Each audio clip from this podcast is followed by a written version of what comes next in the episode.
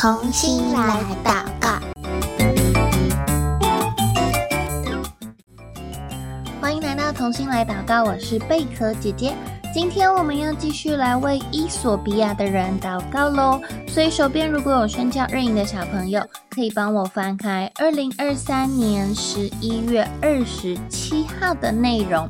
那如果你没有宣教日影，也没有关系，我们还是可以用听的，我们仍然能够一起祷告。如果你想要，嗯、拿到一本宣教日营的话，可以在我们节目下方的链接有一个免费订阅的表单，填写完之后，就可以拿到属于你的一本宣教日营喽。那今天我们要继续来看看伊索比亚。他遇到了什么样的问题？什么样的危机？在我们开始之前呢，贝壳姐姐想要先请问你，在这三年靠近现在的二，现在是二零二三嘛？你从二零二三、二零二二、二零二一这三年里面，你有没有遇到什么样的痛苦的事情呢？有吗？可能有人会觉得说：“哦，有啊，在 COVID-19 的时候，我们都不能够出门，或者是你在 COVID-19 的时候，呃，确诊了，然后身体很不舒服。还有没有除了 COVID-19 之外，我们还有遇到什么样的痛苦或者是困难吗？”嗯，好像贝壳姐姐能想到最大的、最大的挑战、最辛苦的时候，就是在 COVID-19，嗯，隔离还有确诊的时候了。我不知道你有没有遇到其他的困难。不过呢，你如果问一个伊索比亚人，他们在这三年来遇到过哪些的痛苦，你知道他们会告诉你什么吗？他们会说。哦，有啊，像是那个提格雷战争，上一集我们有讲到提格雷战争，对不对？还有蝗虫过境，蝗虫过境的时候就会把所有的农作物、所有绿色叶子的东西全部都吃掉，所以他们就没有食物可以吃。还有 COVID-19，全世界都是呃经历这个 COVID-19 的疫情。还有什么呢？他们还有干旱的危机，没有水，还有夏季的暴雨跟洪水。哇，怎么又是干旱，又缺水，又是暴雨啊？到底发生什么事情呢？这其实就是在极端气候下造成的灾难。所以在伊索比亚这边。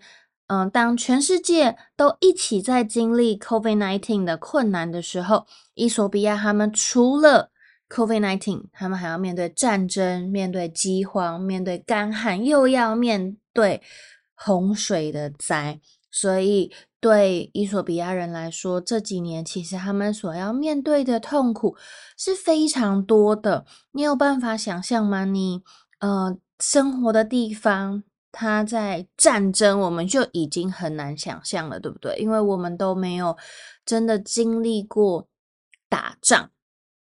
那不仅仅是战争，然后你还没有食物，没有地方存，房子被嗯战争破坏掉，走在路上很危险，然后你又很饿的时候没有饭吃，然后又 COVID，就是大家又可能生病，然后呢？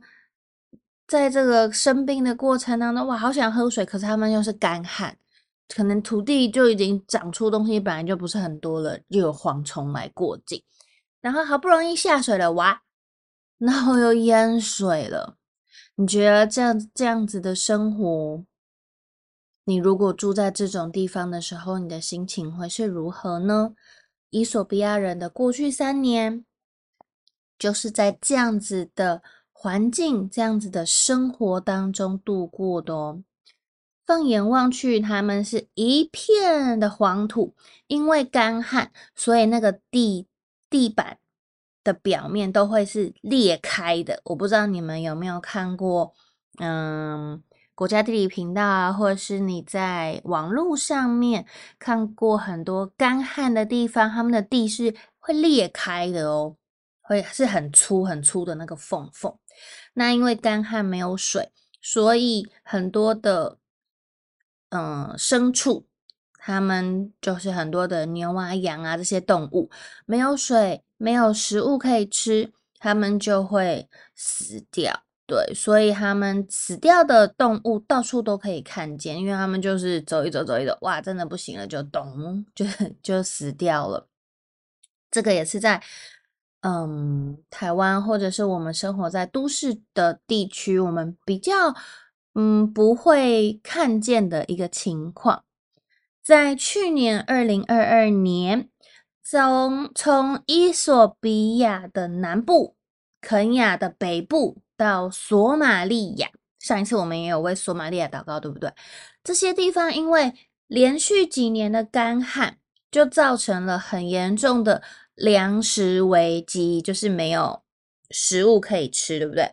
到今年二零二三年的四月，终于，终于怎么了？终于下雨了，终于来到了雨季，可是。这个雨季却造成了一场极端的降雨。本来好干好干的地，对不对？都没有植物能够长出来。如果这个时候有雨，哇，是不是就可以得干旱就能够得到缓解？我们就有水可以吃喝，然后土地上面也可能种出一些植物、一些作物，对不对？但是因为现在全世界的很极端的气候，它这个。大雨呢，就摧毁了伊索比亚的农庄，还有他们的牲畜。他们原本这些人就是从干旱、战争当中生活的很辛苦，他们正在努力想要恢复伊索比亚，可是却因为这一场雨，本来他们希望能够带来帮助的，却让他们再一次的受到很沉重的打击。那索马利亚地区、奥罗米亚地区还有阿法尔地区都遭受到洪水影响，非常的严重。因着这样子的洪水，大概有二十四万的人流离失所，就是有这么多的人，他们就没有回，没有家可以回了，没有地方能够去。所以呢，嗯，连续几年的天灾人祸。因为有蝗虫嘛，有干旱，有呃水灾，可是也有战争。战争不是天灾，战争是属于人祸。就让这些的事情，让伊索比亚的人民，他们就生活在水深火热当中，每一天的生活都充满各式各样的挑战。他们的挑战跟我们不一样，我们的挑战可能是。明天要考试啊，明天要比赛啊，或者是如果是爸爸妈妈的话，可能我们的挑战是哦，公司要交一个什么企划案，或者是哦，什么样的高官要来我们公司要接待，或者是我们要想一个嗯带小朋友玩的教案，哇，各式各样工作上面会面临的挑战。可是我们的挑战，它就算再大，只是让我们很头痛，或者是很紧张，或者是会有压力。但是，伊索比亚这边的人，他们所面临的挑战，是会让他们面临失去生命这么严重的挑战哦，因为他们的整个环境的变化。然后战争的关系造成的各式各样的影响，他们每一天的挑战都关乎他能不能够继续活下来，或者是啊，他可能今天面对到的这个问题、这个处境的时候，他就失去生命了。所以在嗯，伊索比亚这边，每一天其实都有许多宝贵的生命正在。流失，他们有各式，就是我们刚刚说到的各式各样的状况。如果是小孩，他可能因为生病，没有药可以医，或者是还没有东西能够吃，或者是在呃淹水的时候被冲走了，等等各式各样的情况，让这些孩子他们就失去生命了。所以，虽然我们都一样，每一天都会遇到挑战，但是他们所面临到的后果是比我们严重非常非常多倍的。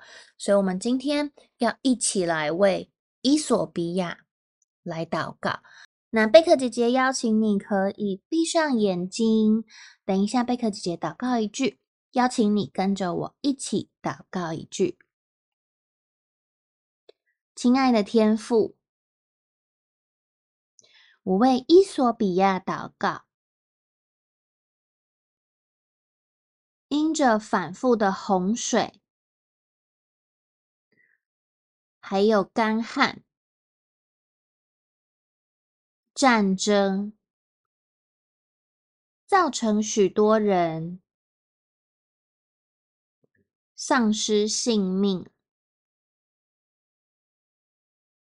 我们恳求你留存伊索比亚人的性命，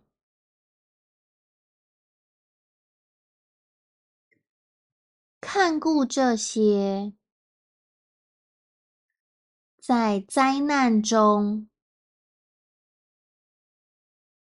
存活下来的人，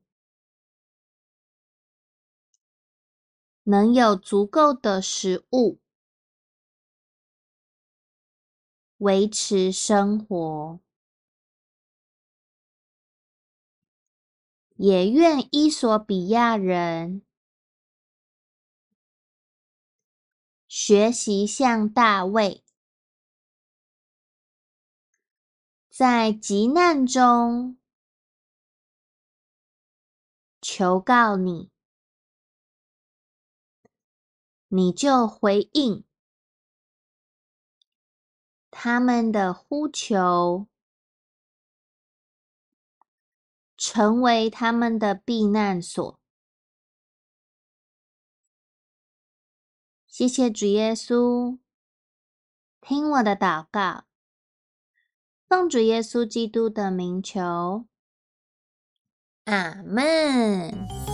伊索比亚这个国家，虽然我们嗯这两次祷告的内容都是谈到它的战争，还有它的饥荒以及非常极端的气候，不过呢，如果你有空的话，你可以上网找一下伊索比亚这个国家，他们其实是一个咖啡国哦，他们是盛产咖啡的地方，而且它的咖啡非常的有名。他们有哪些咖啡呢？下一集的时候我们会一起来揭晓哦。那我们今天的同心来祷告到这边先告一个段落了，下一集再见喽，拜拜。